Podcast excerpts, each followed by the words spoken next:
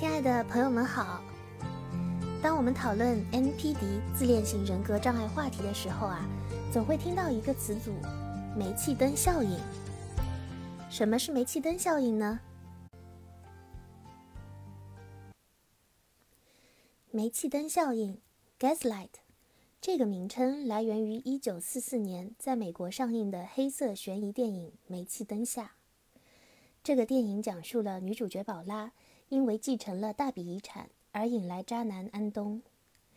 安东先是向宝拉求爱，确定关系，接着用尽各种方法，企图把宝拉逼疯，将她送进精神病院，从而获得宝拉的巨额财产。影片里丈夫的恶毒行为让人不寒而栗，恶毒、自恋、缺乏同理心和心理操纵，令人毛骨悚然。安东对所有仆人说：“宝拉生病了，而且暗示宝拉有精神问题。”安东故意交给宝拉一些东西让她收好，然后他偷偷的把这些东西藏起来，再去质问宝拉：“他们去了哪里？”安东将家里的煤气灯调得忽明忽暗，让宝拉以为自己出现幻觉。实际上，安东使用的手段十分简单。那就是利用宝拉对他单纯的爱和信任，不断的打击对方，否定对方所做的一切，并且影响其正确的认知，造成他人的巨大心理伤害，甚至会让一个人开始否定自己以及客观世界的存在。那么，从自卑到疯癫，仅一步之遥。心理学家根据这部电影，将煤气灯效应定义为。慢性心理中毒的状态下，认知被摧毁的过程。这是一种阴险的操纵和心理控制形式。操纵者故意和长期的给受害者提供虚假信息，从而使受害者开始怀疑自己，质疑自己的认知、记忆和精神状态，最后达到控制受害者的行为和思想。煤气灯效应不仅存在于私人关系中，在工作关系中也会存在。操纵者的目标是摧毁受害者存在的核心——身份感和自我价值感。操纵者这样做是为了获得对受害者的控制权，他们想要在情感上、身体上或经济上控制受害者。因为操纵他人可以给他们带来扭曲的享受。煤气灯效应是怎么开始的？刚开始，受害者和操纵者的关系会很好，操纵者可能会表扬受害者。明明他们才刚认识，操纵者就开始向受害者倾诉，为的是迅速建立信任。进一步的发展亲密关系，这是一种名为“爱情轰炸”的策略的一部分。一旦受害者被迷住，下一阶段的操纵就可以马上开始。操纵者为了达到自己的目的，会使用一切必要的手段去控制他人。他们往往将自己置于感情中的主导地位。并且希望自己是影响被操纵者的唯一来源。煤气灯通常很难被发现，即使是旁观者，也需要细致观察受害者的行为和精神状态，才可能识别出来。一千个自恋者，就有一千种煤气灯人。煤气灯的表现形式各不一样。但通常操纵者们会在关系中表现出以下迹象：一、操纵者较为自恋，以自我为中心；二、利用你的弱点进行嘲讽、攻击、批评你的一举一动，贬低你的自身价值；三、操纵者试着让你相信你所相信的是错的。而他说的才是真实。四，当你不接受操纵者那个版本的事实时，他就会有不好的反应，比如不理你或者生气。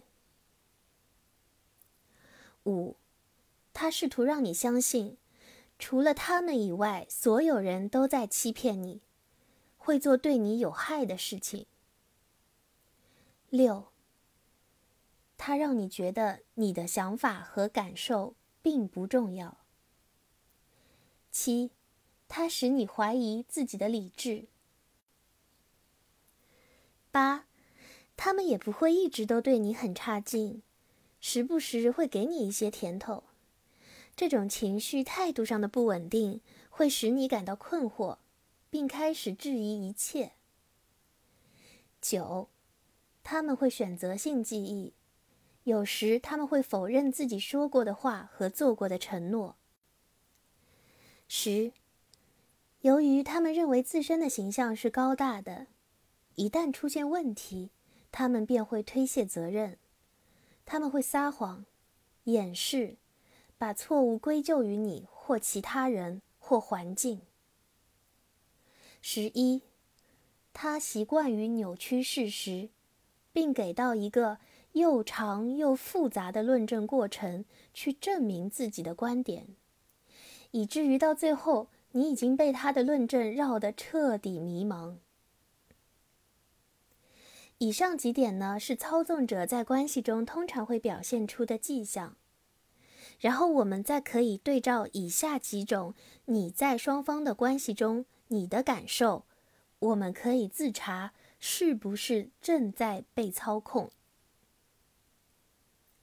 你开始习惯在做每件事的时候都质疑自己，无法为自己做出决定。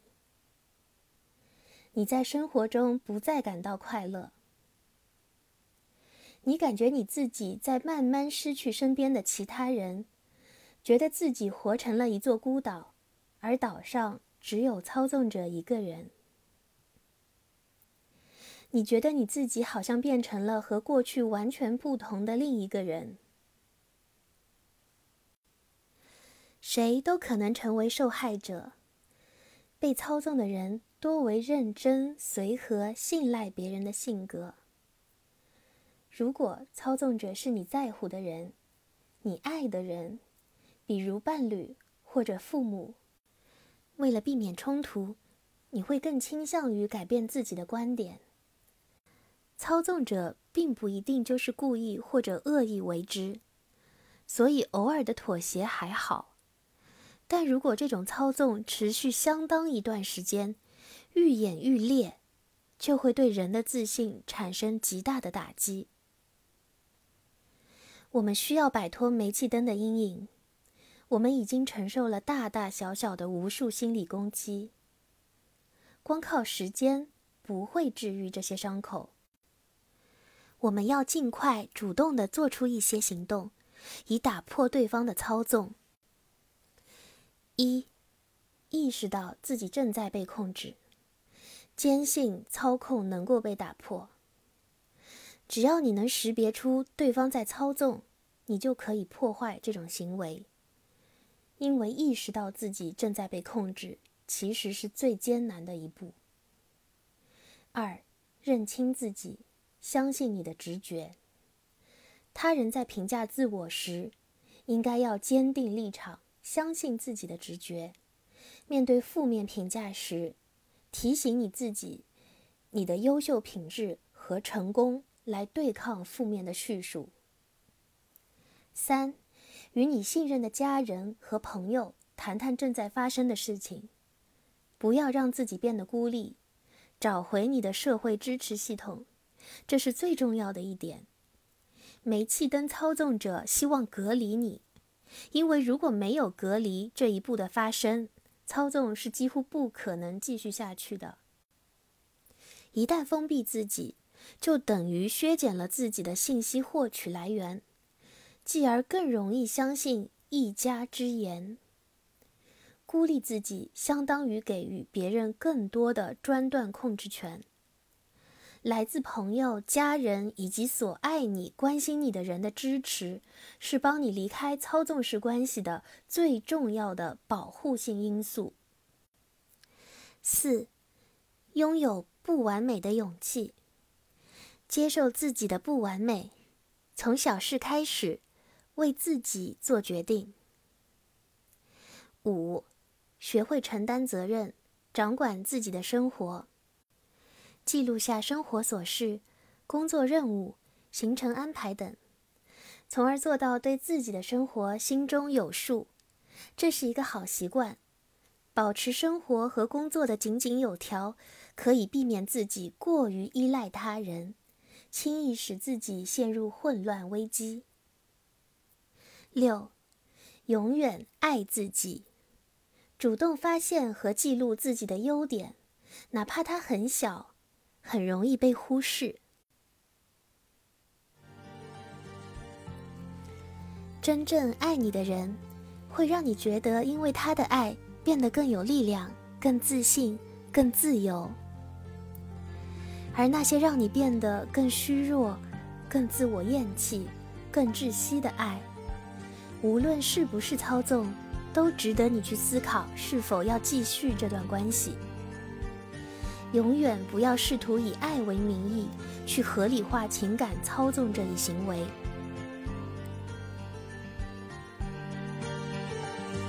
今天的话题就到这里，愿我们都可以避免被点煤气灯，愿我们都能早日挣脱煤气灯的阴影。谢谢各位收听，NPD 自救手册还会不断更新，让我们下期再见。